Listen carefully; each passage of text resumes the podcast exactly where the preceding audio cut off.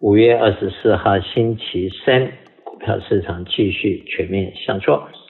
道琼斯跌了两百五十五点，收在三二七九九，跌零点七七 percent；SPY 跌三十点，收在四一一五，跌零点七三 percent；Nasdaq 跌七十六点，跌零点六一 percent，收在一二四八四，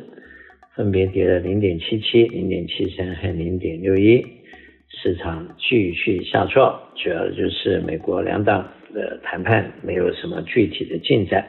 华尔街快要失去了耐性，距离财政部长耶伦所说的 deadline 六月一号又接近了一天，大约只剩下了一个礼拜。再来看一下欧洲市场，欧洲市场，英国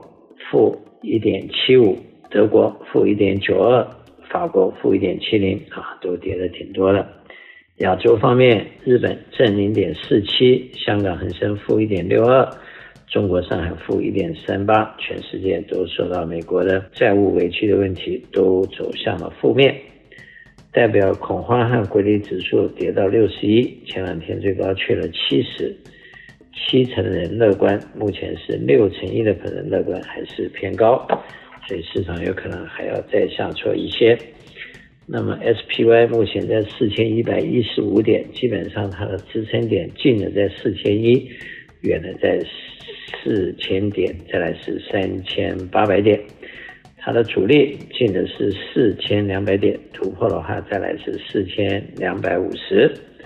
美国的债券市场目前利息短期债券三个月五点二六，六个月五点三一，一年五点零五。两年四点三七，五年三点八一，十年三点七三，三十年三点九八，十年的利率三点七三，和一年的利率五点零五之间的 gap 是大约一点二五左右，大约有五个 quarter，倒挂的现象仍然十分严重。西德州有七十四块一毛六，布兰特有七十八块两毛八。Natural gas 两块四毛二，黄金跌到一千九百七十七块，小麦六百零五块，相对的美元指数升到了一百零三点九三，美元兑人民币七点零六，突破了七块，美元兑日元一三九点四二，美元兑欧元稳定零点九三。投资人在目前面临的新的考验就是美国债务的谈判。再来就是 Federal Reserve 关于上次会议流出来的消息，就是对未来利息继续上升一般的看法，以及通货膨胀的 data。一般来看，通货膨胀有在下降，但是下降的速度非常的缓慢，通膨是很不容易马上下来的。第二个就是美国的利息，短时间可能在六月份不会再继续加上去，因为短期利率已经到了五点一二五了，但是呢，下降利息的可能性短时间还不存在。一般的说法，今年可能就是维持在目前的水平，当然还要看未来 CPI 的表现。那么这个都对市场来讲不是好消息，不管是债务的上限的危机，或者美国债券 default 的可能性，以及利息。高利息维持一段时间都不是好消息，尤其对一些在低利率的时候买进的长期债券的公司和银行都是一个蛮大的一个负担，尤其是要被迫做清算或者被迫要做 liquidation 的时候，必须在债券低价的时候，高利息低价格的债券把它卖出的时候，就会有巨大的损失啊，也可能会造成某些银行倒闭的可能性。那么，投资人面对目前的市场，基本上还是那句老话，要保持冷静的心情，然后要保持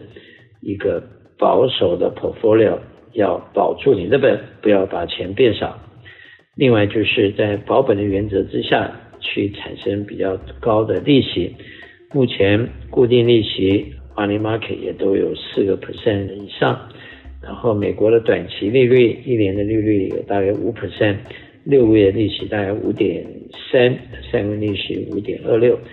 都在五个 percent 以上，所以短期的国债的利息都不错。另外就是有一些保险公司的 CD，现在大概在三年呢，也大约在五点六，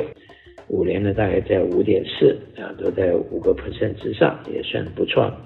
比长期的通货膨胀三个 percent 大约高了二点四、二点五个 percent，在没有风险的情况之下，这还是算一个不错的 deal。另外就是投资人对未来的展望，可能最主要的观察点。应该就是美国的 CPI 的指数，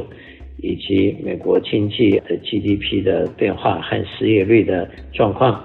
今天 Facebook 又裁人，所以